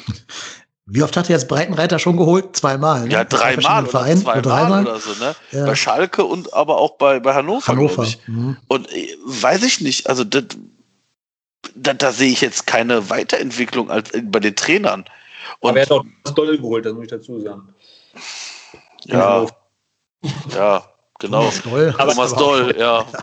Auch schon Verzweiflungstag. Also, ne, also ich meine, genau, genau, also das sind genau diese Trainertypen, die dann bei Horst Held irgendwo im Telefonbuch drinstehen. Und ernsthaft, ich will weder einen Doll noch einen Korkut noch einen Breitenreiter noch wen auch immer. Also ich, da sehe ich nicht, dass die uns signifikant weiterentwickeln werden. Also auch was die bisher in, in ihren Trainerkarrieren gemacht haben. Also deshalb bin ich auch eher nicht pro Gistol, das wäre vielleicht ein bisschen übertrieben, aber zumindest der, der sagt, ja, also wenn ihr eine Alternative habt, dann zeigt mir die auf. Ich sehe sie aktuell nicht. Ja, glaube ich, ähm, ist ein guter Konsens. Gehe ich mit. Okay, dann habe ich schon angekündigt, wir haben noch ein Thema, was ein bisschen die Fanwelt des ersten FC Köln betrifft und leider ein etwas trauriges Thema ist. Das muss ich jetzt aber hier trotzdem ansprechen, weil es, glaube ich, mir, also Marco, dir und mir ein Herzenswunsch ist, da die Hörerinnen und Hörer darauf aufmerksam zu machen, auch mit der Bitte, sich die gleich folgende Petition mal ganz in Ruhe durchzulesen und zu entscheiden, ob ihr, liebe Hörerinnen und Hörer, da vielleicht eure Stimme geben wollt. Es fehlen nicht mehr so viele Stimmen, es fehlen nur noch 1600 und wir haben eine Hörerschaft von mehr als 1600, das verrate ich an dieser Stelle. Heißt also, wenn sich jeder Hörer und jede Hörerin da mal fünf Minuten mit auseinandersetzt, ähm, könnt ihr da einiges verändern für, für einen Mann oder vielmehr für das Andenken an einen jungen Mann. Es geht natürlich um Schwellen, ne, den kennen viele vielleicht noch aus den letzten Folgen aus dem letzten März, wo wir schon über seine ja leider über sein drohendes Ableben reden mussten, dass er so schwer krank war, ganz schwere Krebserkrankung, ist dann leider auch gestorben im Juni am 14.06. Und jetzt geht es darum, dass seine Angehörigen Probleme haben mit der Stadt Neuss oder genauer gesagt dem Friedhofsamt Neuss, weil sich nämlich ähm, Schwelm in seinem letzten, seinem letzten Will sozusagen einen Grabstein gewünscht hat, der in den Farben Rot-Weiß erstrahlen soll. Ne, logischerweise FC, also ganz klar warum. Deswegen gehört es auch hier in diesen Podcast rein. Ähm, da sagt aber das Friedhofsamt Neuss jetzt, das können sie nicht erlauben, denn Grabsteine hätten eine gewisse Pietät und müssten in das Gesamtfriedhofsbild passen. Und es wäre nicht, äh, nicht statthaft, da so einen rot-weißen äh, Stein hinzustellen. Diese Petition sammelt jetzt eben Stimmen dafür, dass man vielleicht doch es ermöglicht, dem Friedhofsamt, das Friedhofsamt da zum Umdenken zu bringen. Ich weiß, dass auch schon Gespräche mit dem ersten FC Köln stattgefunden haben diesbezüglich, aber noch steht das Friedhofsamt auf der Meinung, wir verbieten das.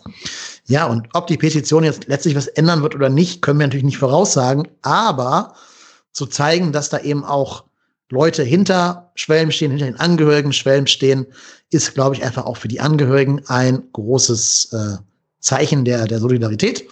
Deswegen wäre meine Bitte an alle Hörerinnen und Hörer, sich diese Petition, die ich hier unten in den Show Notes verlinken werde und auch auf Twitter gleich nochmal teilen werde, sich mal anzuschauen. Und wenn ihr sagt, da stehe ich hinter, da vielleicht euren mit eurem Namen unterschreibt, damit die Petition ihr Ziel von 1600, äh, die noch fehlen, erreicht. So, das wäre mein Wort zum späten Montagabend hier. Ähm, Nochmal der Hinweis in Sachen Housekeeping. Jeden Tag kommt gerade im Moment eine neue Mini-Folge von Trotzdem hier in Form eines Adventskalenders. In jeder Folge reden wir über einen Spieler des Kaders. Gerade heute ist die Folge zu Tolu Arokodare erschienen, die Nummer 7 am 7. Dezember. Hört da gerne mal rein, wenn ihr Lust habt. Ist einfach nur ein kleiner Zeitvertreib für euch. Äh, also, ne, kleine Minifolgen. Wer mal zehn Minuten Zeit am Tag hat beim, weiß ich nicht, Essen, Kochen, wie auch immer, kann da gerne reinhören. Würde uns freuen, wenn ihr da Feedback da lasst. bisschen Feedback haben wir auch schon bekommen. Freut uns immer. Schreibt uns alles, was ihr denkt und meint und fühlt in die Kommentare oder schickt uns eine E-Mail an info at trotzdemhier.de. Ähm, und die letzte, ähm, letzte letzter Punkt des Housekeepings, bevor ich uns hier alle verabschiede. Wir haben jetzt eure Spendengelder überwiesen. Es kamen mit ein bisschen Aufrundung 550 Euro für die Tafeln in Köln zusammen. Dafür noch einmal ganz, ganz herzlichen Dank an alle Spenderinnen und Spender, alle Unterstützerinnen und Unterstützer. Jeder Euro, jeder Cent hilft den Tafeln und 550 Euro ist ja schon ein mega geiler Betrag. Da haben wir, glaube ich, beide nicht mit, nicht mit gerechnet, dass so viel zusammenkommen würde. Also wir hatten so gedacht, wenn es 200 wären, super geil. Dann haben wir uns da selber um irgendwie 150 Prozent äh, überbieten lassen. Super cool, sehr geile Aktion. Die Tafeln werden es gerade in der Vorweihnachtszeit sehr, sehr gut gebrauchen können. Also nochmal vielen Dank an alle Spenderinnen und Spender, Unterstützerinnen und Unterstützer. Ja, bleibt uns gewogen, schaltet wieder ein. Ich bedanke mich vor allen Dingen bei meinem Co-Moderator. Ich bedanke mich bei Marco aus dem Robot. Immer gerne. Du bist als, auf Twitter als robot-hennes zu finden, wer dir dort die Meinung geigen möchte. Kann, kann gerne kommen. Besonders würde gerne hinter Thomas Müller anstellen. Besonders würde ich mich freuen, wenn Maxi Adolf dir da schreiben würde, dich mal einladen würde zur Kneipenschlägerei. Kann, kann, kann er gerne machen. Woran du bist. Kann, ich kann mich auch gerne zu einem, äh, weiß ich nicht, wenn Corona vorbei ist, zu einem, äh, kam was, Milchkaffee einladen, äh, um meine Meinung zu revidieren. Ich bin vielleicht, da gerne bereit. Vielleicht ins L-Bandi-Schulzentrum in Wolfsburg. Ja. Vielleicht kann der Thomas da ja was arrangieren. Ja, ich sag gerade, ich kann da vermitteln, das ist kein Problem. Und ja. äh, du wirst ihn sehr mögen.